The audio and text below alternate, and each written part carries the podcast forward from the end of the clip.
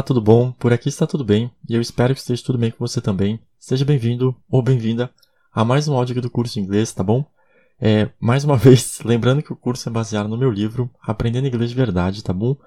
Você pode encontrar todos os meus livros à venda na Amazon e o conteúdo do curso você encontra lá no meu canal do YouTube, Bruno Balestrini é o nome do canal, ou então pelo nome das aulas, tá? É, lá no canal vai ter curso dos meus livros didáticos, é, aulas de fitness e uns outros assuntos, tá bem bacana, tá bom? É, como boa parte dos meus livros são didáticos, vai ter tipo podcast e vídeo deles, beleza? E lá tá tudo de graça, tá bom? É, bom, hoje a gente vai estudar sobre orações subordinadas adjetivas, tá bom? Orações subordinadas adjetivas é Adjective Subordinate Clauses. A-D-J-E-C-T-I-V-E, espaço, S-U-B-O-R-D-I-N-A-T-E, espaço C-L-A-U-S-S. Adjective Subordinate Clauses. Orações subordinadas adjetivas, tá bom? É, seguindo o esquema dos bloquinhos, essa é a quarta aula sobre orações. A gente já viu as coordenadas, as condicionais, as subordinadas substantivas e agora as subordinadas adjetivas, tá bom? É, então, ó, e elas vão ser as orações subordinadas adjetivas, é o nosso segundo tipo de oração subordinada, e vai ser o tipo mais fácil de oração subordinada que a gente tem. É, bom, elas também podem ser chamadas de orações relativas, tá bom? Orações relativas é relative clauses. R-E-L-A-T-I-V-E espaço C-L-A-U-S-S. Relative clauses. Orações relativas, tá bom? É, bom, aqui vai acontecer algo bem legal, que, que assim, ó, tanto no português como no inglês, a gente vai ter os mesmos tipos de orações adjetivas, tá bom? No português a gente tem as explicativas, que vêm separadas por vírgulas, e as restritivas, que não vêm separadas por vírgulas, tá bom? Então, assim como as orações subordinadas faziam um papel, é, subordinadas substantivas faziam o papel de um substantivo, as orações subordinadas adjetivas vão fazer o papel de um, isso, de um adjetivo, tá bom? Que é qualificar um substantivo. Logo, elas irão agregar valor a um substantivo, tá bom? Então, ó, as orações subordinadas adjetivas restritivas irão restringir um grupo e as explicativas passar uma informação extra. No inglês, a gente vai ter ó, é, identifying, I maiúsculo D N T I F Y I N G, identifying, as identificantes, que no português é equivalente à restritiva, e a non-identifying, non-identifying, N maiúsculo O N, hífen, I-D-E-N-T-I-F-Y-I-N-G, non-identifying, não identificantes, tá bom? Que no português é a explicativa. Então, vamos começar pelas identifying, né? Ou seja, a restritiva do português. Identify. É, essa oração subordinada adjetiva tem como objetivo restringir ou limitar um grupo, tá bom? Exemplo: Come here, everyone that has a ticket é, that has a ticket está em negrito, tá? Então, ó, C maiúsculo O M E espaço H E R E espaço E V E R Y O N E espaço T H A T espaço H A S espaço A espaço T I C K E T. Come here everyone that has a ticket. Venha aqui todos os que possuírem um ticket, tá bom? Uh, é, venham aqui todos os que possuírem um ticket, tá bom?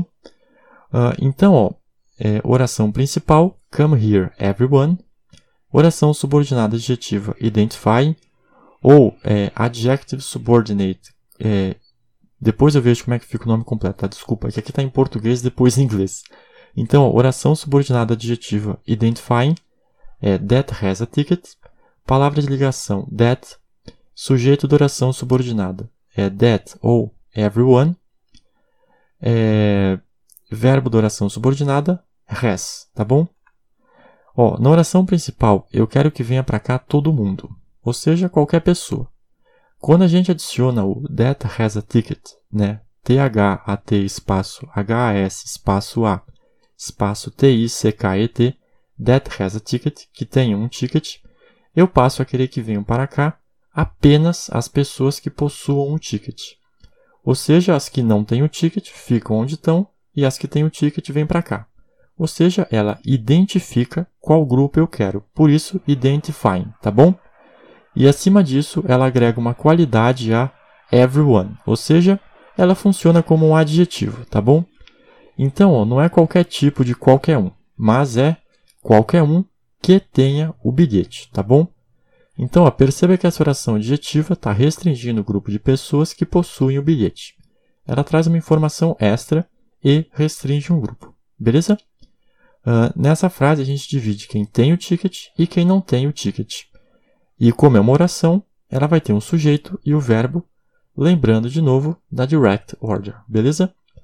Então, ó, só para reafirmar a ideia da oração subordinada, a gente não pode escrever apenas that has a ticket, tá bom? Ela não existe por si só, ela precisa do come here everyone para existir. Ah, beleza? É, então, ó, só para falar, o nome ficaria Identifying Adjective Subordinate Clause, beleza? ó, agora non-identifying. É, essa oração subordinada adjetiva vai ter como objetivo agregar uma informação extra a um substantivo. Exemplo, Paulo, who gave me the message, is my friend. Beleza?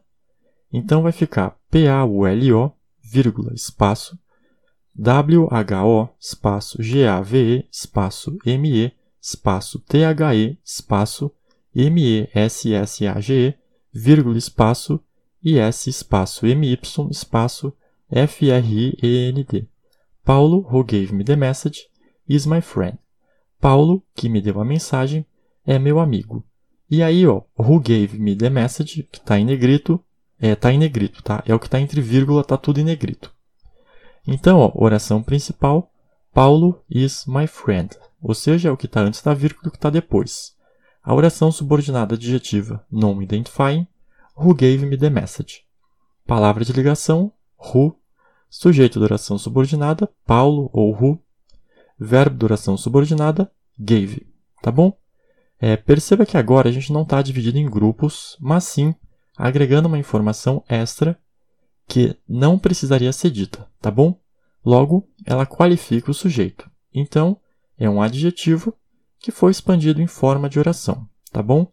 É, eu poderia escrever Paulo is my friend, mas a gente resolveu agregar informações a Paulo ou seja, adicionar que Paulo me deu uma mensagem.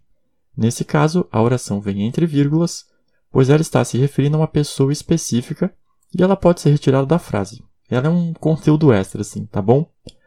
Então, ó, só cuidado que nesse tipo de oração, a gente não utiliza o pronome relativo that, T-H-A-T, tá bom? That, mas sim outros.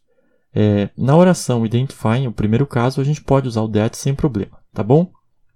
É, e novamente, como se trata de uma oração, ela vai ter sujeito, verbo e predicado, ou só sujeito e verbo, e lembrando da direct order, tá bom? É, bom, como se trata também de uma oração subordinada, a gente não pode escrever apenas who gave me the message, tá bom? Sozinha essa oração não consegue existir. Ela precisa estar ligada a uma outra oração, no caso, Paulo is my friend, tá bom? É, outro ponto importante é que, diferente da oração coordenada, é, a oração subordinada adjetiva vai ser introduzida por um pronome relativo e não por uma conjunção, como na oração coordenada, tá bom? Então, essa é uma diferença bem bacana, é, tá bom?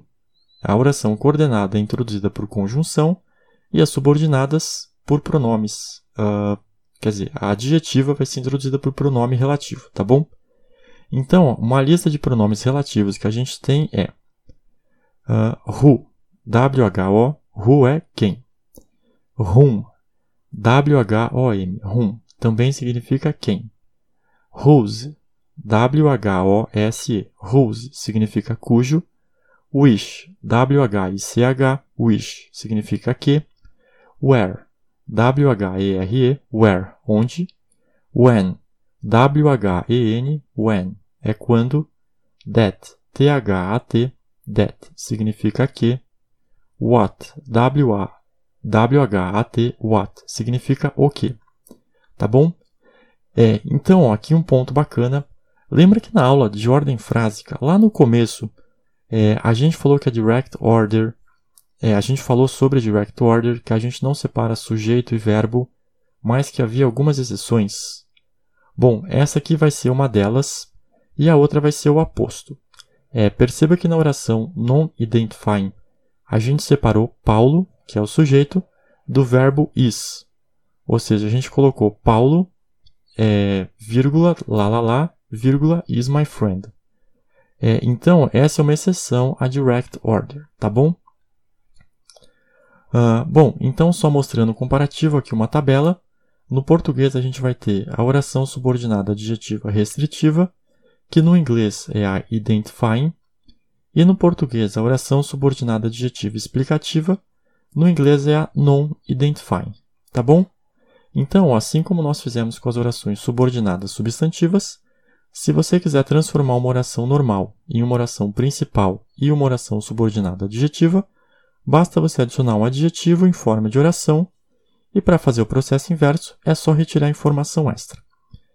Uh, bom, aí tem aquele é um tipo um ciclo assim com quatro quadrados e uma e uma setona ligando um depois do outro. Então, ó, oração normal, sai uma seta para outro quadrado, adiciona adjetivo em forma de oração sai uma seta para outro quadrado, oração principal mais oração adjetiva, sai uma seta para um último quadrado, retira essa informação extra, sai uma seta para o primeiro quadrado e volta para a oração normal. Tá bom? Uh... Bom, e aí o nome das orações, como eu falei, vai ser Identifying Adjective Subordinate Clause e Non-Identifying Adjective Subordinate Clauses, tá bom? É, de novo, o nome não é muito importante, é só saber como montar elas, tá bom? É, bom, o que eu tinha para falar sobre oração subordinada adjetiva era isso. Muito obrigado pela atenção.